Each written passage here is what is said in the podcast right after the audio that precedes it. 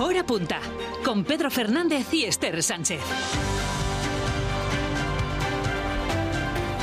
¿Qué tal? ¿Cómo están? Buenas tardes. Un ajuste de cuentas. Podría estar detrás del tiroteo mortal de ayer en Badajoz. El fallecido había salido de la cárcel hace pocas semanas y había recibido amenazas de muerte tras un reciente altercado en los juzgados. Por el momento no hay detenidos. El alcalde ha expresado esta mañana su preocupación por este, pero también por otros sucesos que se han venido produciendo en las últimas semanas en la ciudad. El lunes se va a analizar la situación en una junta local de seguridad preocupación. Eh, esto no es normal.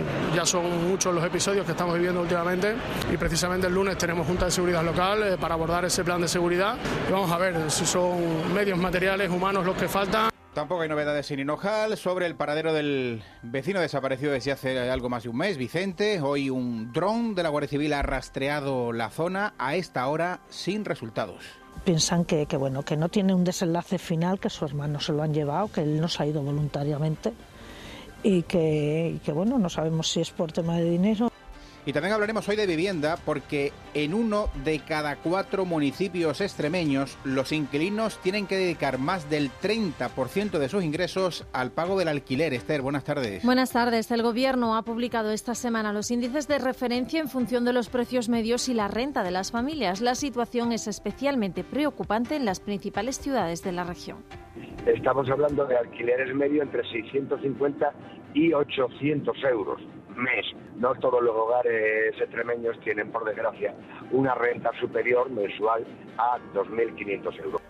La Junta de Extremadura confirma que no aplicará límites al precio de los alquileres porque considera que la catalogación de zonas tensionadas no es una medida efectiva.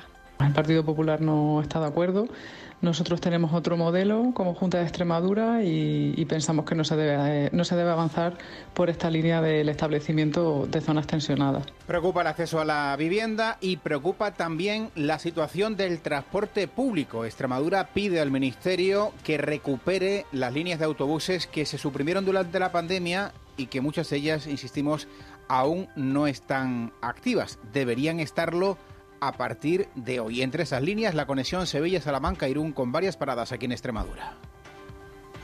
Vamos, un problema principalmente para las personas que ya vamos teniendo una edad. No todo el mundo tiene coche, no hay líneas de autobuses, se quitaron hace bastante tiempo y no se han repuesto. Hombre, un problema, vamos, no que el problema, es que ha dejado de existir y, es una, una línea que es conveniente sobre todo para la gente mayor Marzo ha comenzado, por tanto, sin esas líneas de autobuses, también sin móviles en las aulas y con la factura de la luz más cara porque el IVA vuelve al 21% y con más noticias que les contamos ya en titulares. Oncólogos del área de salud de Cáceres prestarán apoyo al Hospital de Plasencia, donde solo tres de las cinco plazas están cubiertas y otro profesional ha solicitado el traslado. La consejera de salud garantiza la atención a los enfermos de cáncer. Cáceres que va a dar, va a dar apoyo a, Plasencia para que los placentinos y los, pacientes del área no se vean afectados por esta situación. Es una situación sobrevenida y heredada. La delegación del Gobierno ha tramitado casi medio centenar de multas a los agricultores y ganaderos que han participado en protestas de las últimas semanas por la situación del campo. Las sanciones llegan hasta los 1.500 euros. Eh, las multas van entre 500 euros y 1.500 dependiendo eh, qué actuación haya realizado esa persona. Pero si un agricultor ha ido y, ha participado y ha colaborado con la Guardia Civil o con la Policía Nacional, no, no se ha tramitado ninguna Asaja acaba de pedir al alcalde de Mérida que anule todas las multas impuestas a los agricultores. Y la Guardia Civil investiga a un camionero de Monesterio que circulaba ebrio y hablando por el móvil multiplicaba por seis la tasa de alcohol permitida. Olivenza abre hoy la temporada taurina en nuestro país. Hasta el domingo se van a celebrar dos novelladas con picadores y dos corridas de toros. Canal Extremadura en concreto, Canal Extremadura Televisión va a ofrecer la novillada de esta tarde y también una programación especial durante todo el fin de semana. Y además de esta hay otras muchas actividades culturales este fin de semana de las que daremos buena cuenta en nuestro espacio de la cultura, pero también hablaremos de diseño porque en la Escuela Superior de Mérida hay una interesante exposición. En deportes, la selección española de fútbol vuelve a Extremadura. Noticia que hemos conocido hoy, el antesala de un nuevo y apasionante fin de semana para los nuestros. Alex Carpallo, buenas tardes. Enseguida recuperamos la información del deporte. Antes miramos al tiempo porque hay muchos ciudadanos pendientes de lo que puede ocurrir este fin de semana. La realidad es que llega una nueva borrasca y que va a dejar lluvias, sobre todo Carlos Benito, mañana sábado. Se nos echa encima una nueva borrasca y esta recta final de la semana alargaremos un poco más este ambiente invernal de los últimos días, con más viento, más frío y más lluvia. A lo largo de la tarde ya de hoy nos alcanzará un nuevo frente y veremos las primeras precipitaciones en el extremo norte, sobre todo en zonas de sierra, lluvias débiles que antes de que acabe el día aparecerán también por el oeste, aunque no será hasta mañana cuando podremos comenzar a hablar de una jornada de nuevo con precipitaciones generales. A lo largo de la mañana del sábado, las lluvias ya sí serán más continuas generales y generosas por todo el centro, mitad norte y oeste de Extremadura. Y a lo largo del tramo central del día y durante la tarde de mañana, esas precipitaciones llegarán también al sur y al este en una jornada mañana con más viento. Hoy esperamos rachas poco más allá de los 30-40 kilómetros por hora y mañana podríamos ver golpes por encima incluso de los 60 o hasta de los 70 kilómetros por hora en zonas de sierra, por lo que se han activado ya avisos para este sábado en el norte y en Villuercas.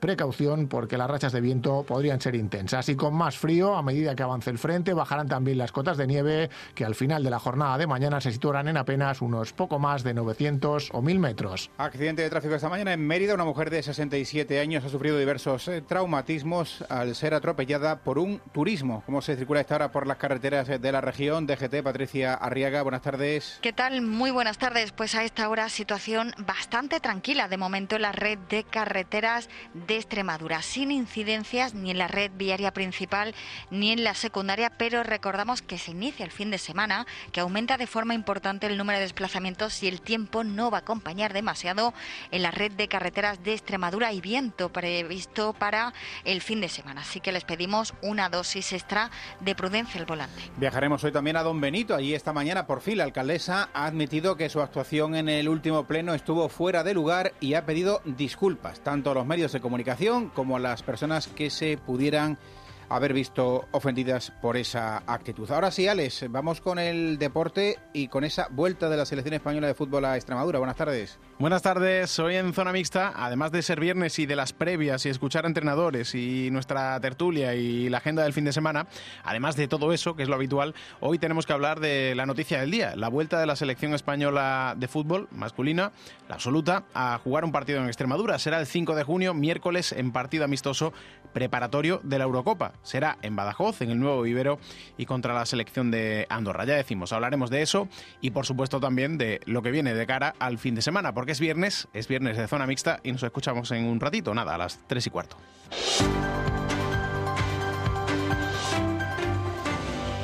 Vamos a comenzar hablando de dos de los principales problemas de la ciudadanía, como son el acceso a la vivienda y también la situación del transporte público. En casi uno de cada cuatro municipios de Extremadura, los inquilinos tienen que dedicar más de un 30% de su renta, de sus ingresos, a pagar el alquiler. Según la ley de vivienda, se podrían declarar como zonas tensionadas y se podría limitar su precio. Sin embargo, es una medida que Extremadura, igual que otras muchas comunidades autónomas, no va a aplicar. Jorge Solís. Esta semana el Ministerio de Vivienda ha publicado el índice oficial de precios del alquiler, que determina lo que deberían costar los alquileres en cualquier calle de nuestro país. Sin embargo, cuando comparamos esos precios con la realidad, vemos que hay un desajuste importante. Mercedes de la Montaña González pertenece a MM Gestión Inmobiliaria y nos pone el ejemplo de Cáceres. Hay bastante diferencia en los buscadores, eh, por ejemplo, la zona más tensionada, que es el centro, 150, 200 euros. He buscado también en la zona de Nuevo Cáceres, que es otra zona también tensionada Mostezuma, Vivero, Ruta de la Plata, todos los precios están por encima de lo que marca el buscador. Los lugares donde los alquileres superan el 30% de los ingresos familiares son zonas tensionadas. En Extremadura esto sucede en el 23% de los municipios, especialmente en las grandes ciudades. Francisco Marroquín es el presidente del Colegio de Agentes de la Propiedad Inmobiliaria de Cáceres. Cáceres, eh, capital, también Badajoz, Plasencia y la más discreta en ese sentido, Mérida, estamos hablando de alquileres medio entre 600 150 y 800 euros. No todos los hogares extremeños tienen, por desgracia, una renta superior mensual a 2.500 euros. Con lo cual, sí, estamos en esa situación. Si una zona se declara como tensionada, los nuevos alquileres se tendrían que ajustar al índice de referencia del Ministerio. Sin embargo, de momento, solo Cataluña va a implantar esta medida. La secretaria general de Vivienda de la Junta de Extremadura, Lidia López Paniagua, no cree que esta propuesta esté bien orientada. Las zonas tensionadas son una herramienta que tampoco está demostrada demostrado que pueda dar la solución que se pretende al problema de la vivienda. Nosotros tenemos otro modelo como Junta de Extremadura y, pensamos que no se, debe, no se debe avanzar por esta línea del establecimiento de zonas tensionadas. Una opinión que comparte el presidente de los agentes de la propiedad de Cáceres, quien asegura que el problema es de oferta. Por ello, pide a las administraciones más vivienda pública y seguridad jurídica para los propietarios. Hay que volver a poner vivienda pública en alquiler, hay que incentivar al arrendador, también hay que proteger al arrendador, tenemos que quitarnos esa sensación mediante los mecanismos de suspensión de los desahucios. De momento, los expertos ven lejano que bajen los alquileres. Según el portal Idealista, en febrero se han alcanzado los precios más altos de toda su serie histórica. Y de la vivienda al transporte, Extremadura aún no ha recuperado algunas de las líneas de autobuses suprimidas eh, por el Estado durante la pandemia. La Junta ya ha pedido al Ministerio que se activen de nuevo esas líneas afecta a muchas localidades y aísla a los que no tienen vehículo privado. Lo hemos comprobado en municipios como Burríos del Cerro o Coria, Jimena Matías. La presidenta de la Junta de Extremadura, María Guardiola, ya ha pedido al ministro de Transporte, Óscar Puente, el restablecimiento de algunas líneas de autobús que atravesaban la región. El objetivo, mantener comunicadas las zonas rurales. Cristóbal Maza, director general de Movilidad y Transportes. Lo que pide es que se restablezca y se dé el servicio al ciudadano para no perder pues esas opciones de movilidad que, tienen esas poblaciones rurales que, tienen difícil acceso a otras, a otras posibilidades y otros medios de transporte. En concreto, se suprimieron cuatro líneas que conectaban una veintena de poblaciones con Madrid, País Vasco o Cataluña. Una de ellas, Burguillos del Cerro. María José Calderón, alcaldesa.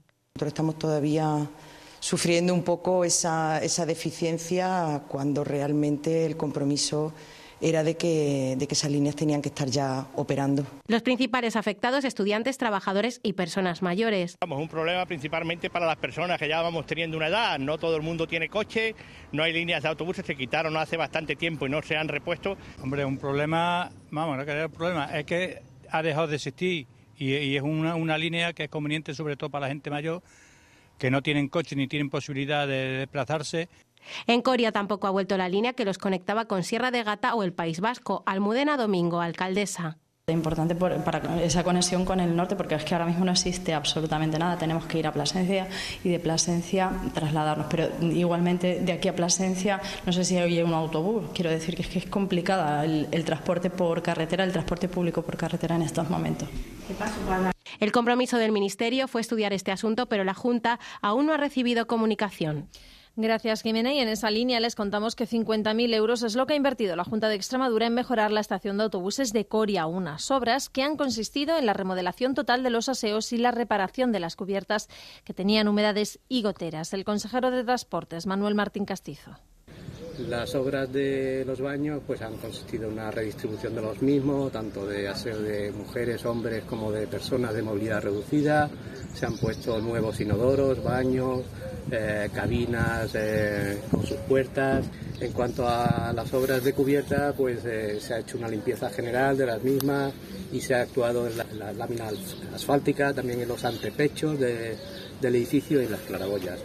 Estos trabajos se incluyen dentro de un plan más amplio en el que la Consejería de Transportes invertirá 3,5 millones de euros en la mejora de accesibilidad, mobiliario, servicios o digitalización en estaciones de autobuses de Badajoz, Cáceres, Plasencia, Mérida, Zafra y Navalmoral. El mes de marzo llega con novedades para la factura de la luz porque el IVA sube o vuelve, mejor dicho, a situarse en el 21% y lógicamente lo vamos a notar en la próxima factura. Juan Pérez. Este invierno no ha hecho apenas frío y hemos consumido menos electricidad para calentarnos. Una baja demanda que junto a una mayor generación de energía procedente de las renovables han hecho bajar el precio de la luz, explica Vicente Sánchez, presidente del clúster de la energía de Extremadura. Y al haber menos consumo, pues la demanda, la demanda baja y bajan los precios, ¿no? También incide eh, que España, pues en los últimos años también ha incrementado muchísimo eh, las instalaciones fotovoltaicas, ¿no? De autoconsumo. Baja el precio del megavatio hora por debajo de los 45 euros y automáticamente se aplica el IVA del 21% al desaparecer el precio de referencia establecido por el gobierno para contener el precio de la factura eléctrica con el tipo del 10%. Una subida que notarán más quienes estén en el mercado libre, asegura la Libermejo de la Unión de Consumidores de Extremadura. Los que están en el mercado libre con un precio acordado con esa comercializadora, pues no le va a afectar la bajada del precio del kilovatio. Sin embargo, sí que van a haber incrementado el IVA del 10 al 21%. Mientras los que están en el mercado regulado podrían pagar incluso menos a final de mes si sigue bajando el precio de la energía pese a la subida del IVA. La repercusión de la subida del impuesto es lo que hay que analizar. ¿Vale la pena un IVA del 21% en la luz? No me parece justo porque cada vez nos suben más los impuestos y al final cada vez estamos pagando más y los sueldos siguen siendo los mismos. Subida del IVA que no afecta al bono social eléctrico. En cualquier caso, la UCE defiende que al tratarse de un suministro básico debería mantenerse el tipo del 10%. Y otra novedad más para empezar el mes. Desde hoy se prohíbe el uso del teléfono móvil en colegios e institutos de secundaria de Extremadura, también en actividades extraescolares y en el transporte escolar. Somos la comunidad donde esa medida es más restrictiva, aunque por un tiempo se flexibilizará su aplicación. Hay excepciones, eso sí, por motivos médicos o académicos. Luis Moral ha pulsado en un colegio de Mérida la opinión de la comunidad educativa. En general, docentes, padres, madres y estudiantes la ven con buenos ojos. Pedro Manuel López enseña economía y filosofía. Aplaude la medida, dice que frenará el peligro de las redes sociales y que ayudará a socializar. Me parece una medida acertada. Esta era digital, en la cual prácticamente el móvil se ha convertido en una extensión de nuestro cuerpo. Los progenitores creen que esta medida de control es conveniente. A mí me parece perfecto. No deberían de traer el teléfono al colegio ya que no es necesario. Me parece bien que no tengan los móviles en clase, porque así no se distraen y mucho mejor para ellos. Hay edades que no se deben de utilizar ni los móviles ni los smartwatches. Tenían que haberlo hecho antes. Porque si no los niños en clase pues están pendientes a los teléfonos, redes sociales y no me parece bien. Ellos vienen aquí a estudiar y ya está. Los alumnos asumen que prohibir el móvil en clase es lo correcto. Bueno, me parece mal porque hay gente que se distrae, los profesores ya se enfadan y no es obligatorio llevarlo. Pues bien, así no aprenden y que atiendan al profesor. Me gusta que no lo usen porque eso es malo para la vista. Aunque también los hay indiferentes. A mí me da igual, la verdad, me da igual. Esta medida no es aplicable en el ámbito universitario. Hora punta en Canal Extremadura Radio. Todo apunta a un ajuste de cuentas como principal hipótesis del tiroteo en el que murió ayer un hombre en Badajoz. El fallecido había salido de la cárcel hace pocas semanas y había recibido amenazas de muerte tras un reciente altercado en los eh, juzgados. No hay detenidos, el alcalde ha mostrado su preocupación. El lunes se celebra junto a local de seguridad Nina Flores. La víctima, un hombre de 34 años, contaba con antecedentes penales y había salido de la cárcel hace una semana. Fue uno de los condenados en la operación Granero contra el tráfico de drogas y estaba pendiente de juicio, acusado de un presunto delito de asesinato en grado de tentativa. La cafetería en la que fue acribillado, junto a la gasolinera Cepsa de la carretera de Sevilla, permanece cerrada. Antonio Vaquerizo es su propietario. Ahora mismo estamos tomando ¿Qué decisión tomamos? Si un cierre parcial, temporal o, definitivo, porque es que llevamos una racha en dos meses que han sucedido aquí en este local acontecimientos que no suelen suceder y estamos bastante afectados. Y es que la situación en la ciudad es preocupante. El lunes habrá una reunión entre ayuntamiento y delegación del Gobierno para abordar el tema. Escuchamos al alcalde Ignacio Grajera y el delegado del Gobierno, José Luis Quintana. Ya son muchos los episodios que estamos viviendo últimamente. Estoy muy preocupado, obviamente, como vecino, también como alcalde, pero también como vecino. Tenemos Junta de Seguridad Local eh, para abordar ese plan de seguridad. Y vamos a ver si son medios materiales, humanos los que faltan. La Policía Nacional está haciendo las investigaciones oportunas. El juez declaró inmediatamente el secreto del sumario, entonces tenemos que esperar a que pueda levantarse para que podamos facilitar más datos. Lo que sí puedo garantizar es que la policía está haciendo los trabajos oportunos. El caso lo ha asumido el juzgado de instrucción número 4. Y de Badajoz a Hinojal, donde se ha retomado hoy la búsqueda de Vicente Sánchez, de 79 años, del que no se tienen noticias desde el pasado 27 de enero. La Guardia Civil rastrea con drones una zona abrupta próxima al casco urbano del municipio. Esperanza Rodríguez.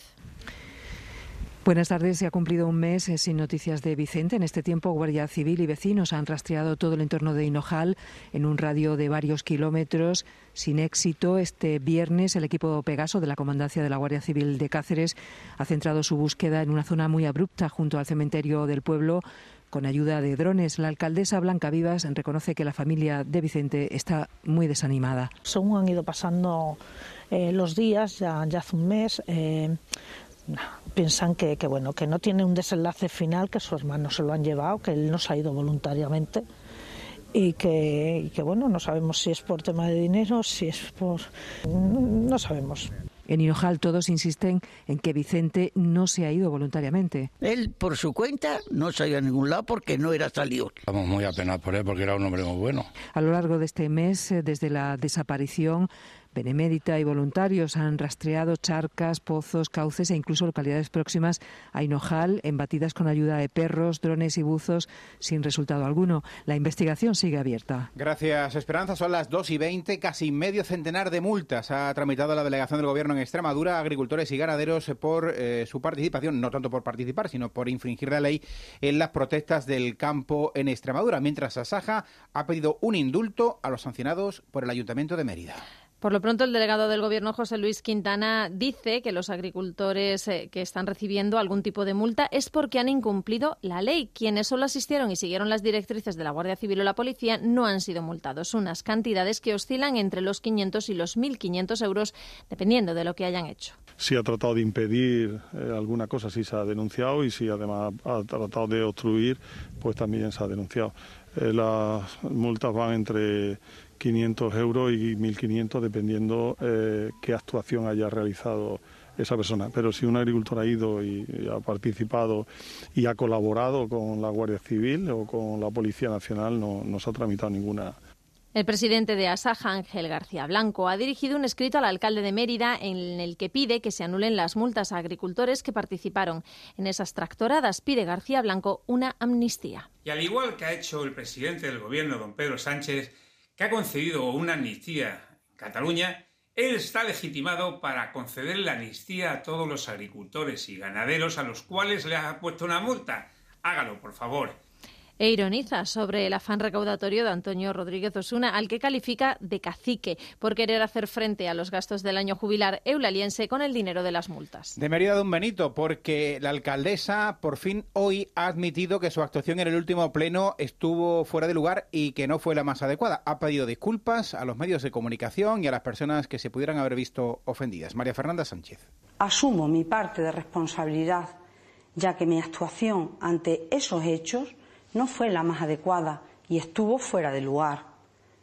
De manera muy particular, quiero manifestar públicamente mis disculpas a los medios informativos y a las personas que pudieran verse Hablamos de dos accidentes de tráfico. Se encuentra en estado grave. La mujer de 37 años herida ayer en la autovía 66 cerca de la localidad cacereña de La Granja y esta mañana se ha producido un atropello en Mérida. Una mujer de 67 años que ha sido arrollada por un turismo en la avenida Juan Carlos I. Ha sufrido traumatismo eh, craneal también en el hombro y en el brazo. Y ojo a esta noticia. La Guardia Civil investiga a un camionero de Monesterio que multiplicaba por eh, seis la tasa de alcohol permitida. Además, iba circulando eh, cuando hablaba por el móvil. También se investiga al conductor de un turismo por eh, cuadruplicar, en este caso, la tasa de alcohol. Beatriz Rosado. El conductor del camión es un vecino de Monesterio que fue interceptado por los agentes cuando circulaba por la X209 cerca de Badajoz con evidentes síntomas de embriaguez y hablando por el teléfono móvil. Tras realizarle las pruebas de alcoholemia se extuplicaba la tasa permitida. 24 horas después, agentes de la Guardia Civil dieron el alto en Zafra al conductor de un turismo que cuadruplicaba la tasa de alcohol permitida. También dio positivo en el test de drogas. Los dos conductores se enfrentan a penas de hasta seis meses de prisión y la retirada del carnet de conducir de hasta cuatro años. Y un joven de 21 años ha resultado herido menos grave tras sufrir un accidente laboral. Se ha producido a las ocho y media de la mañana en Siderúrgica Balboa, en Jerez de los Caballeros. Según informa el 112, una pieza metálica ha caído sobre su pierna, provocándole una fractura. Y un menor de 16 años ha sido detenido por robo en cuatro viviendas de Don Benito Villanueva. Según la investigación, supuestamente se habría apoderado de 32 aves, entre las que se encontraban jilgueros y canarios.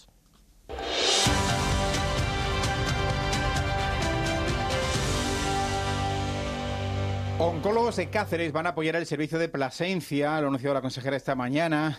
Eh, hay que recordar que uno de los tres profesionales que atienden actualmente la unidad ha pedido traslado fuera de la región. Solo quedarían dos de una plantilla de 5. También ha hablado de la reducción de listas de espera. Apunta eh, Sara García Espada que se va a poner la prioridad en algunas especialidades, como, como ellas, eh, como perdón, el servicio de traumatología de Cáceres. La información es de Nina Flores. En el área de salud de Plasencia hay cinco plazas de oncólogos, pero solo tres están cubiertas. Ahora, además, se marcha uno de los profesionales, lo que despertaba la preocupación de los pacientes.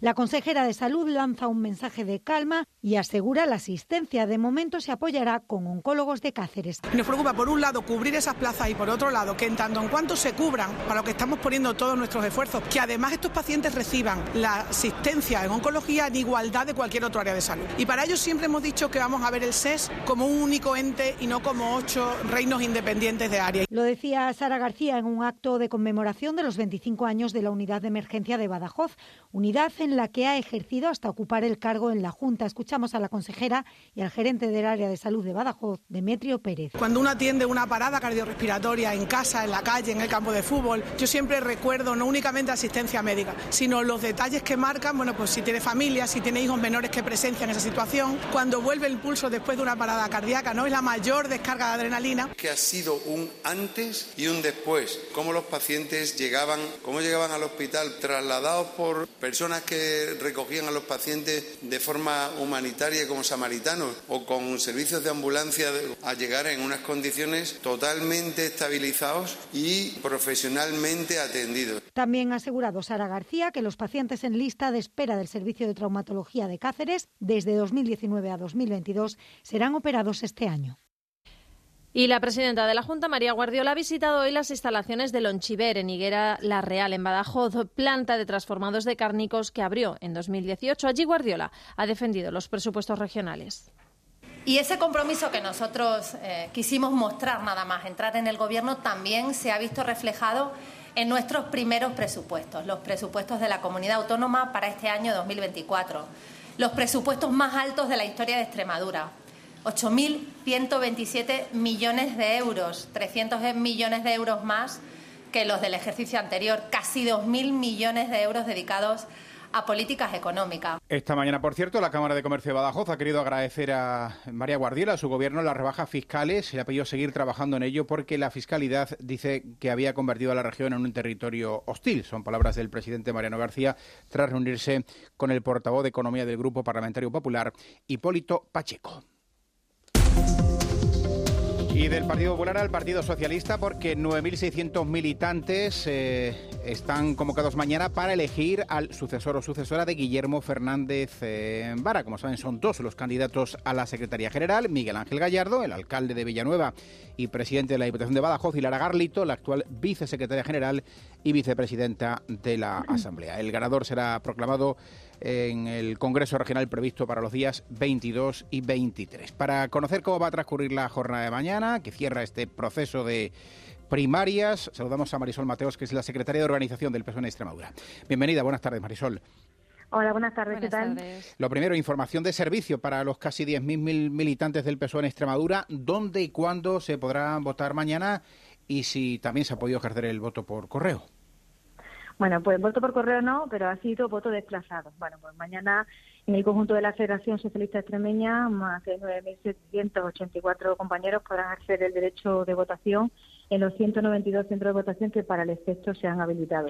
Cuando hablamos de centro de votación, hablamos de aquellas agrupaciones en las que eh, se aglutinan bien agrupaciones de más de 10 afiliados o aquellas que también, incluso teniendo 10 afiliados, pueden ejercer el derecho a voto en esa, en esa agrupación. El resumen de, de todas las más de 300 agrupaciones que tenemos en el conjunto de la, de la región, como digo, se han habilitado 192 centros de votación donde todos los compañeros podrán votar al nuevo o la nueva secretaria general de los socialistas extremeños. Y antes, con anterioridad hasta el 26 de febrero, pudieron solicitar su voto desplazado dentro de esos centros de votación. Es decir, que si yo estoy en Cáceres por cuestiones turísticas y quiero votar y soy de, de Moraleja, por ejemplo, pues habiendo pedido el voto desplazado, puedo hacerlo en la ciudad de Cáceres. Es decir, que todos los compañeros y compañeras que quieran ejercer su derecho a voto podrán hacerlo con la misma legitimidad que si estuvieran en su localidad natal o localidad de referencia de la agrupación local.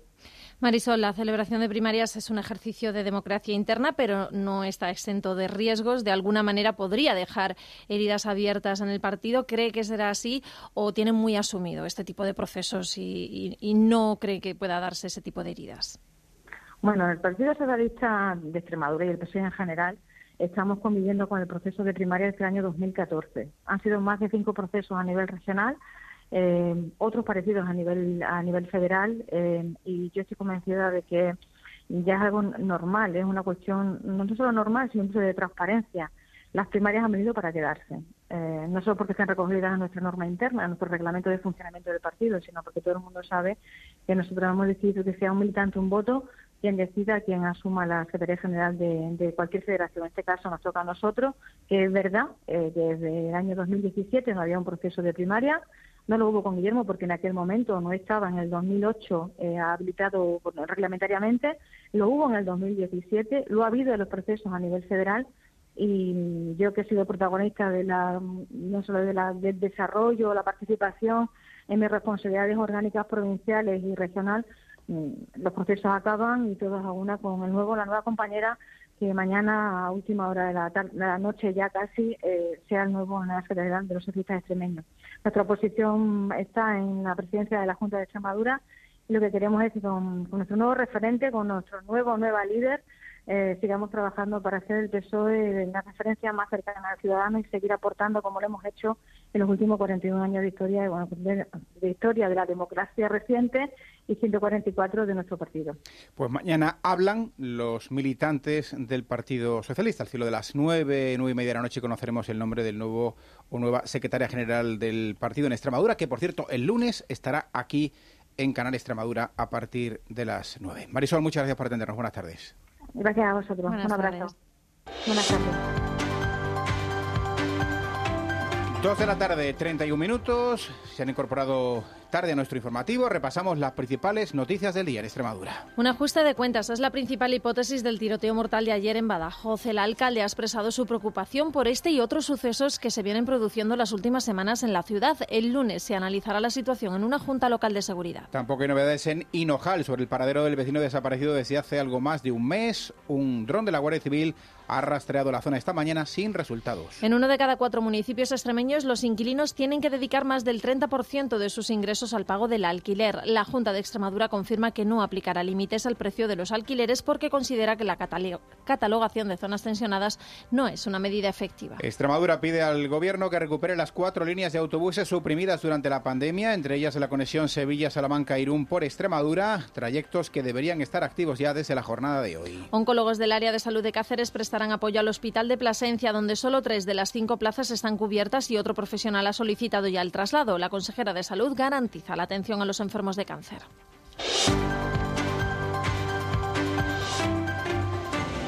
Y poco a poco vamos ir conociendo los distintos actos que se van a desarrollar en la región la próxima semana con motivo del Día Internacional de la Mujer, el premio homenaje 8M que reconoce la labor de las mujeres que por su trayectoria personal, social y profesional han destacado por la promoción de la igualdad será este año para la inspectora jefe de la Unidad de Familia y Mujer de la Policía Nacional, Virginia Nieto. Es un eh, premio que se concede en el Ayuntamiento de Cáceres. La concejala de la mujer es Encarna Solís. Está contenta, sorprendida y muy agradecida a toda la ciudadanía. Virginia recibirá el premio 8M, que es una escultura que representa una figura femenina que lleva un pañuelo inspirado en el típico de 100 colores, pero será en tonos rosas y morados. Y bajo el lema Por Todas, el Ayuntamiento de Mérida conmemora un año más el Día Internacional de la Mujer, un asunto que asegura la delegada de Igualdad. El consistorio trabaja de manera transversal todo el año. Ayer firmaron una declaración institucional al respecto todas las fuerzas políticas del Ayuntamiento, salvo Vox, y hoy han presentado el cartel conmemorativo que pretende visibilizar la desigualdad que aún existe. Ana Aragoneses. Hoy por hoy seguimos sufriendo discriminaciones históricas que nos siguen excluyendo a las mujeres de los ámbitos de participación, seguimos sufriendo violencias por el hecho de ser mujeres, los índices de paro femeninos están mucho más elevados y además sigue existiendo una importante brecha salarial. Y hoy en la Asamblea ha finalizado ya el Congreso que ha organizado la Fundación Triángulo sobre los avances en igualdad de la comunidad LGTBI. En la clausura, los responsables de la Fundación han dicho que cualquier complicidad en esta causa es bienvenida. Alertan, eso sí, de que hay muchas vidas en juego.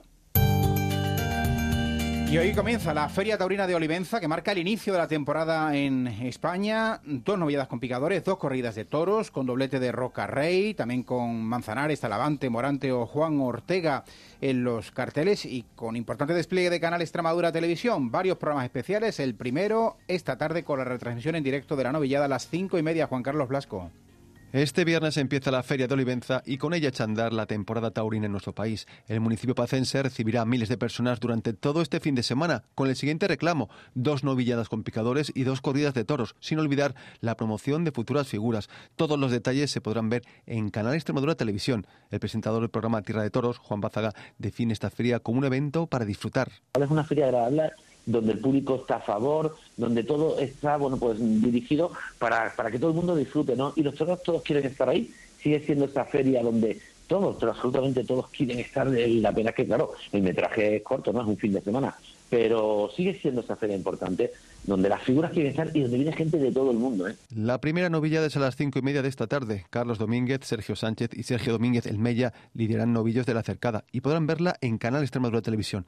Mañana sábado, primer plato fuerte, con Manzanares, Talavante y Rocarrey, si el tiempo lo permite. Y el domingo, sesión doble.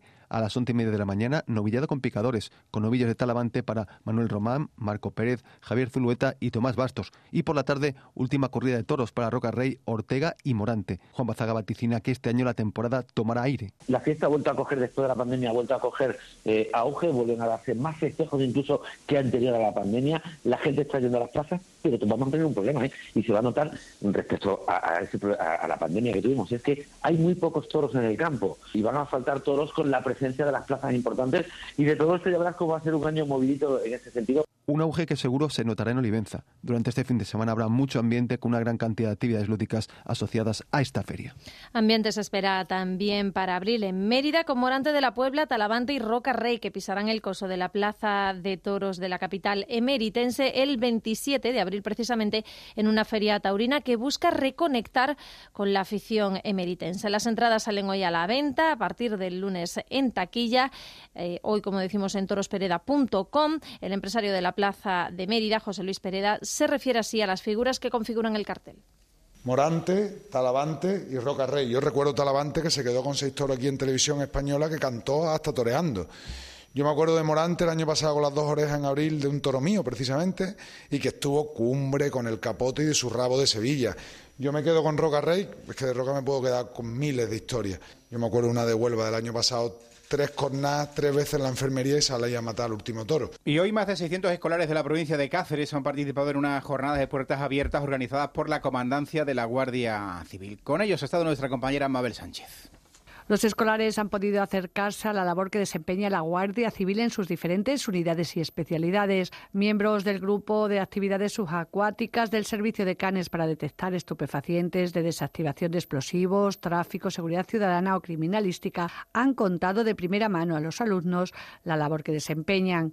Brigada Rubén, del Grupo de Intervención de Montaña. Decimos el material que tienen que tener, eh, planificar la actividad y decir siempre dónde van a realizar esa actividad, tener un móvil con batería para pedir eh, ayuda en caso necesario y una serie de, artículos que son indispensables para llevar en la montaña. Y ellos han tomado buena nota. Eh, por ejemplo, nos han dicho la manta térmica, un frontal, que son objetos muy baratos que puedes comprar en cualquier sitio y pues te pueden salvar la vida. Pues que, por ejemplo, cuando te encuentras a una mascota o o algo un animal abandonado que eh, llames al Seprona o a ellos para que lo vayan a rescatar. Una jornada que tiene por objeto dotar a los más jóvenes de las herramientas necesarias para prevenir y detectar situaciones de riesgo, pero también ha sido un viernes especial, incluso lúdico, en que los escolares no han quitado el ojo a la Zodiac, las motos o al helicóptero.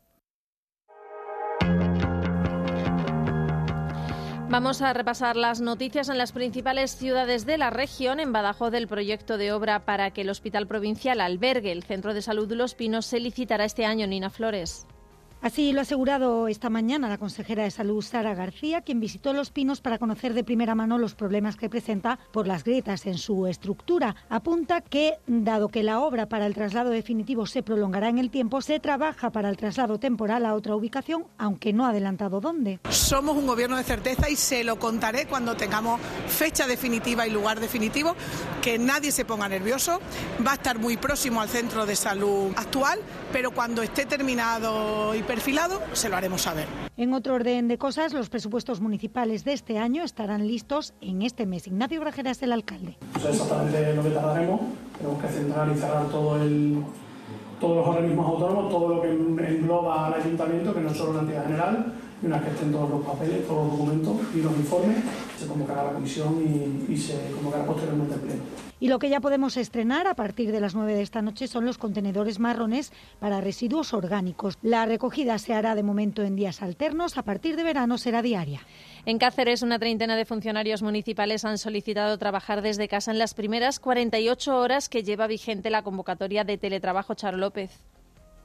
La convocatoria se publicó el pasado miércoles en el Boletín Oficial de la provincia y podría beneficiar a unos 250 trabajadores municipales, tanto en el ayuntamiento como en sus organismos autónomos y demás entes públicos dependientes. El objetivo es que los empleados públicos puedan realizar parte de su tiempo de trabajo en casa y así poder conciliar la vida laboral y familiar. Ángel Ordaz, portavoz del Gobierno municipal. El régimen de teletrabajo para las personas que finalmente se acojan a este sistema será de dos días presencial y el resto en teletrabajo trabajo. Como era de esperar, pues la convocatoria pues está teniendo una buena aceptación y una buena cabida entre los y las empleadas municipales y bueno, pues se espera además un gran número de solicitudes para acogerse a este régimen, no siempre y cuando concurran ¿no? los requisitos para ello. En las primeras 48 horas ya han recibido una treintena de solicitudes. Pueden solicitarlo el personal funcionario y laboral que cumpla ciertos requisitos, garantizando en todo caso la atención directa y presencial a la ciudadanía y estando sujeto a las necesidades del servicio. En Mérida os una tacha de sectarismo la discriminación económica que a su juicio sufre la ciudad de Mérida por parte de la Junta. La Administración regional niega tal supuesto, Ana Grajera. El alcalde de Mérida apoya su argumento en la diferencia de fondos que reciben diferentes fiestas de interés turístico internacional. Por tanto, si a Badajoz a su carnaval se le dan 100.000 euros porque es de interés turístico internacional, pues oiga, la Semana Santa de Mérida y la Semana Santa de Cáceres, y aquí defenderé yo también al Ayuntamiento de Cáceres, que son de interés turístico internacional, deben tener la misma aportación de dinero. Además, denuncia que la Junta discrimina al año jubilar eulaliense, que recibirá 25.000 euros del Ejecutivo extremeño. La señora Gordina viene a hacerse la foto a la misa, viene a hacerse la foto a la inauguración del Año Santo, pero al final la mártir para ella no vale nada económicamente. La portavoz de la Junta, Victoria Bazaga, niega tal discriminación.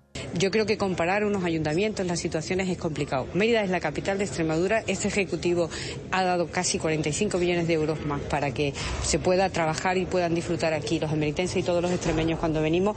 Bazaga reitera que no existen motivos reales para estar molestos. En Plasencia, el Pleno aprueba por unanimidad la Ordenanza Municipal del Ruido, una nueva ordenanza que pretende regular y limitar la emisión de ruidos para garantizar, Jimena Matías, la salud pública. Se trata de una ordenanza totalmente nueva que se ha presentado en el Pleno y que se ha aprobado por unanimidad de todos los grupos políticos.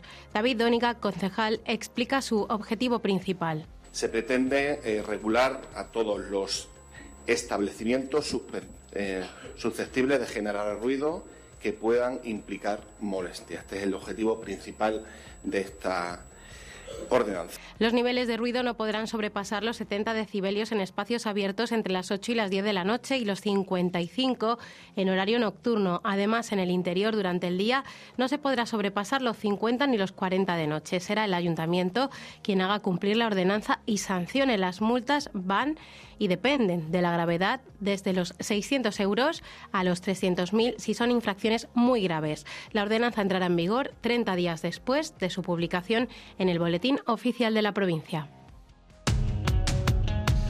El denominado ya caso Coldo sigue marcando la agenda informativa a nivel nacional. El PP pide la dimisión de Armengol y el PSOE Jorge quiere que Tellado comparezca en la comisión. Sí, el portavoz del Partido Popular, Borja Semper, ha exigido la dimisión inmediata de la presidenta del Congreso, de Francina Armengol, por entender que el gobierno balear que presidía durante la pandemia fue conocedor y colaborador activo de una presunta estafa de 3,7 millones de euros en la compra de mascarillas. Por otro lado, los socialistas han anunciado que pretenden citar al portavoz parlamentario y número 2 del PP, Miguel Tellado, en la comisión de investigación registrada en el Congreso, ya que su nombre también aparece mencionado por los partícipes de la trama. Escuchamos al portavoz del PP y a la vicepresidenta eh, María Jesús Montero.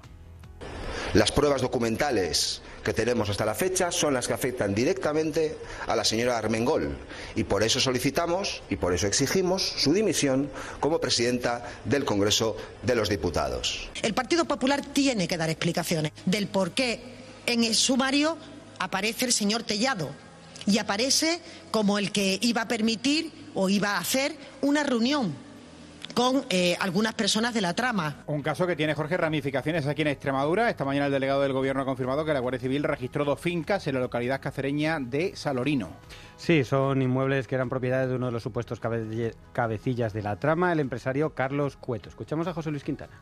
Eh, fue en San Lorino, eh, se prestó por parte de la Guardia Civil el apoyo a la unidad, a la UCO, y nosotros no tenemos conocimiento de, esa, mm, de los controles que estaban realizando la UCO. Bueno, el juez de la Audiencia Nacional ha ordenado también bloquear 88 cuentas bancarias de la trama, 39 de ellas pertenecían a otro de los implicados destacados, el presidente del Zamora Club de Fútbol, Víctor Aldama. Y de otro tipo de trama hablamos porque la policía ha desmantelado una red que amañaba apuestas deportivas y habría defraudado unos 80 millones de euros. Sí, es una gran operación también con ramificaciones internacionales, 75 personas vinculadas a distintos deportes profesionales, desde el fútbol al tenis de mesa. De hecho, en el tenis de mesa es donde se ha originado esta operación. Han sido detenidas en el marco de la operación que eh, comenzó a investigarse en el año 2002 y que hasta ahora habría defraudado unos 80 millones de euros mediante distintos procedimientos, desde el amaño de partidos hasta el empleo de sofisticados sistemas técnicos para retrasar la subida de los resultados deportivos a las plataformas de apuestas. Escuchamos a uno de los responsables de la operación, David Calvete.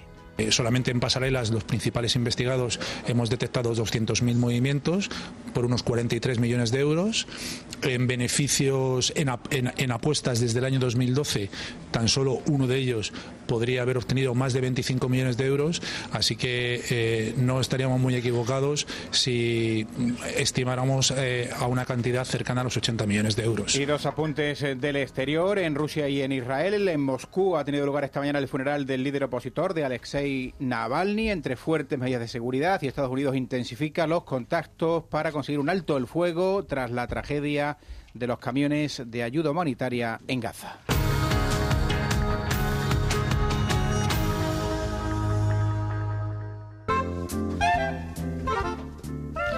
Hoy hay muchas actividades, bueno, hoy el fin de semana concretamente, de todas ellas vamos a hablar, pero eh, vamos a empezar y nos vamos a dedicar también al diseño, porque en la Escuela de Arte y Superior de Diseño de Mérida hay una exposición que no se pueden perder.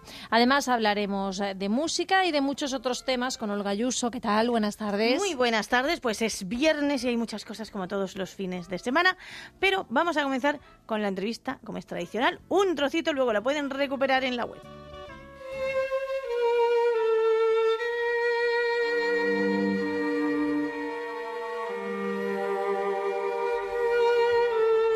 A veces aquí de diseño gráfico y hay alumnos y alumnas del cuarto curso del grado en diseño gráfico de la Escuela de Arte y Superior de Diseño de Mérida que han organizado una exposición que se llama Exit Vision y son algunos de sus mejores trabajos. Son de la promoción del 2020, ese año aciago a 2024 y se va a poder ver hasta el 5 de abril en la sala de exposiciones de la Escuela de Arte y Superior de Diseño de Mérida. El coordinador de la exposición es el profesor Daniel Herbas. Daniel, muy buenas tardes, ¿qué tal? Hola, muy buenas tardes. Gracias por la invitación. Sí, y vamos a hablar con uno de los alumnos que es Fernando Vázquez. Fernando, ¿cómo estás? ¿Qué tal? Hola, muy buenas tardes. Pues ¿y vosotros? Nosotros también, que estamos deseando saber más de este proyecto, además, porque hay un sinfín de alumnos, Lucía Álvarez, Juan Pedro Arias, Jucollado, Seila Dávila, Adrián Rodríguez, nos gusta nombrarlos, Alejandro Pérez, Jorge Regalado, Beatriz Collado, Esther Fernández, Damaris Rufo y el propio Fernando. Y eh, vamos a empezar por Fernando, que es el alumno. ¿Qué es Exit Vision? Exit Vision es, em, es una muestra en la que tratamos de, de, presentar a, a, la gente algunos de, de los que nosotros consideramos los mejores trabajos. no También, a su vez, es, eh, como explicarlo, es una, como el mismo nombre indica de la, de la muestra, Exit Vision es la, la visión de salida que ya empezamos a, empezamos a tener los los alumnos cuando ya estamos viendo que el, el sí que os vais a ir. que os vais a ir de la escuela y llega sí el mundo lo que llamamos el mundo real que todo el, todo el mundo real lo que llega a la precariedad Fernando te lo voy a decir directamente vale llega la precariedad pues pero esperemos que dure poco. Llega la precariedad porque siempre llega. Yo no sé si los profesores os avisan de todo esto porque los profesores yo creo que también han sido precarios muchas veces. Daniel no sé si les avisáis de todo esto de que la la cosa está complicada, pero que llega un momento en que no eres precario. El, mundo laboral está complicado en, cualquier especialidad laboral que, hablemos. Sí, sí, pero en el caso del, del diseño es verdad que en muchas ocasiones ocurre, pero no, no es siempre así. O sea que también tenemos eh, un índice de incorporación al mercado laboral buenísimo. Nuestros alumnos, la mayoría están trabajando en lo suyo y algunos forman parte de, de empresas importantes. O sea que no, no es ni mucho menos una, unos estudios. Estudien diseño, por favor. Sí, sí, totalmente, lo digo de verdad. que De hecho, estamos preparando para este cuatrimestre una, una mesa redonda de antiguos alumnos, alumnos egresados nuestros, para que cuenten un poco en los trabajos a los que están dedicándose y bueno, para estimular un poco el alumnado, que esas cosas también ocurren. No, no, sí, porque además es que normalmente, claro, yo recuerdo, digo, cuando salí de la carrera era como, ¿y ahora qué? Y te entra unos ataques de ansiedad horrorosos, horrorosos. Trabajos, los mejores trabajos, pero hay muchas temáticas. Hay tipografías digitales, hay páginas web, hay mm, paquetería, hay de identidad como del Festival de Teatro Clásico de Cáceres. Así que, Fernando, cuéntame, ¿cuál es tu proyecto, por ejemplo? Eh, mi, mi proyecto, mis proyectos son todos esos que tú has comentado. Madre mía. Trabajado sobre todos. Ah, que habéis trabajado sobre todos, o sea, cada uno. Claro, ¡Ay, qué maravilla! Claro, una, una idea precisamente de esta exposición era, a su vez también, pues como ha comentado eh, Daniel, mostrar un poco, además, el, la cantidad de herramientas que, que aprendemos a utilizar y a, y a, y a somatizar, ¿no? Para para poder llevar a cabo cualquier tipo de proyecto dentro del diseño. Y cuando hablamos de diseño, hablamos de cualquier cosa, todo está diseñado, una bombilla hasta... El micrófono de la radio, exactamente, todo. Todo, todo, todo, todo, efectivamente.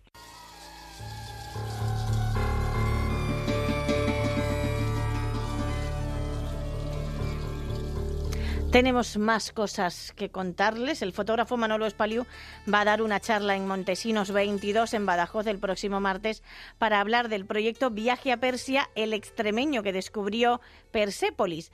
Él estaba viajando por Irán, lo que antes era Persia, y se interesó por este personaje. El personaje es García de Silva y Figueroa de Zafra. Nació el 29 de diciembre de 1550 y murió en el Océano Atlántico en 1624. Él fue soldado diplomático erudito y explorador español, el primer occidental en identificar las ruinas de Persépolis, la antigua capital del imperio aqueménida en Persia. Manolo Espalio ha pasado por el sol, sale por el oeste y la verdad es que mm, aluciné porque prácticamente no era conocido, salvo en círculos académicos y tal. Y digo, bueno, ¿cómo es que este hombre que se pegó un viaje monstruoso en la época, porque estamos hablando de hace 400 años? Claro, no es lo mismo. Sí, sí, y ahora te, coges un Ryanair y aparece en cualquier sitio en un momento. Pero esta gente, bueno, para llegar a Persia tuvo que dar la vuelta, la, vuelta a África en, en 1600 poco, 1616. De la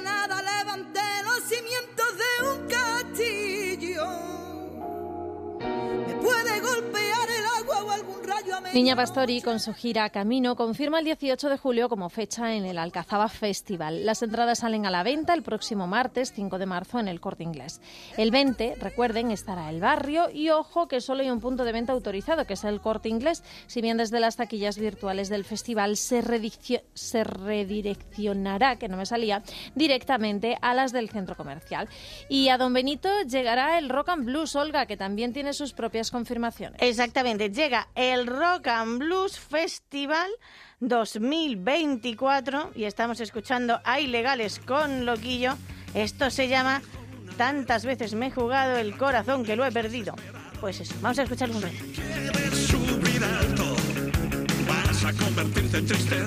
Ahí está Jorge Martínez y sus chicos. Va a ser el 31 de agosto en el recinto de las Arenas de Don Benito y además de ilegales también estarán los cigarros. Se han puesto a la venta 500 primeras entradas a 25 euros y Pogamir es su organizador. Cigarro compuesto por los hermanos Ovidi, Tormes y Álvaro, es la mayor mm, banda de rock and roll existente hoy por hoy en España, eh, por su calidad, por su potencia, por su, por su empatía de llegar al público de una manera fácil canciones y melodías súper llevaderas y, bueno, eh, quien no conoce los cigarros eh, tiene la oportunidad de venir a Don Benito en este concierto en exclusiva en Extremadura dentro de su gira del 2024.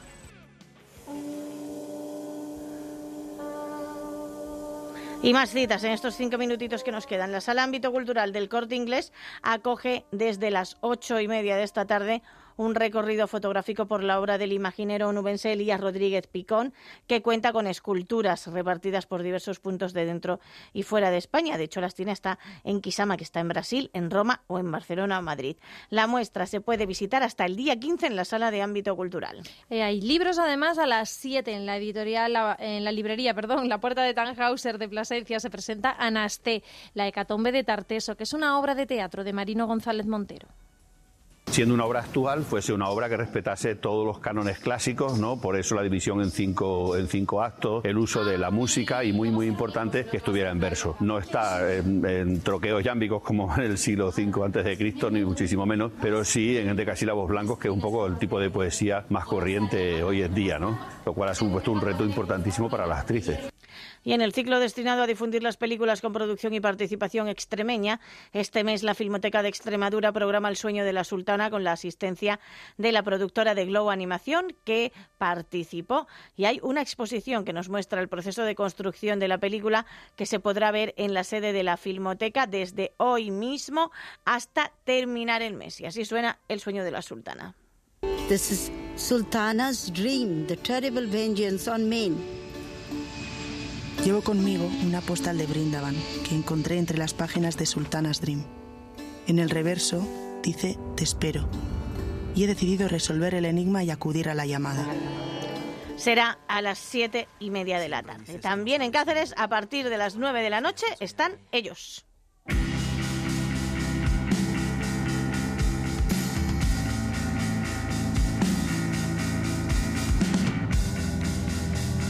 Viva Belgrado, que ha dado más de 250 conciertos en 27 países y que va a estar en el, Bungal, en el Bugalú de Cáceres desde su primer concierto en Córdoba, como decimos, ya en 2011, pues fíjate tú, 250 conciertos, ahora 27 países tenemos la oportunidad aquí. Exactamente, pues eso. Y no se pueden perder mañana esto tampoco. El colectivo Let's Hand Rotation presenta libro y documental en el Centro Social Ocupado Autogestionado La Algarroba Negra en Badajoz, que está a punto de conmemorar sus cinco años primeros de lucha. Será a las 7 de la tarde, se titula La Vuelta al Mundo en 80 catástrofes y son dos partes, libro y documental. Les escuchamos.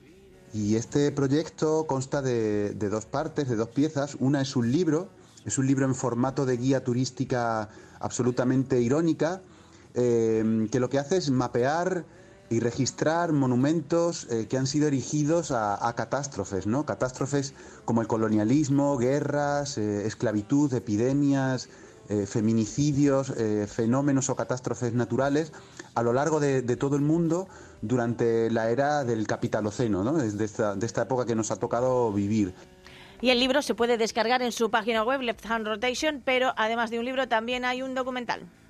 Y es una road movie que hicimos a través de Portugal hace dos años, hicimos más de 9.000 kilómetros, y nosotros eh, siempre decimos que es un viaje por los espacios de la catástrofe, ¿no? Eh, eh, lo que hace es registrar estos monumentos a lo largo de, todo el territorio portugués, incluidas las islas Azores.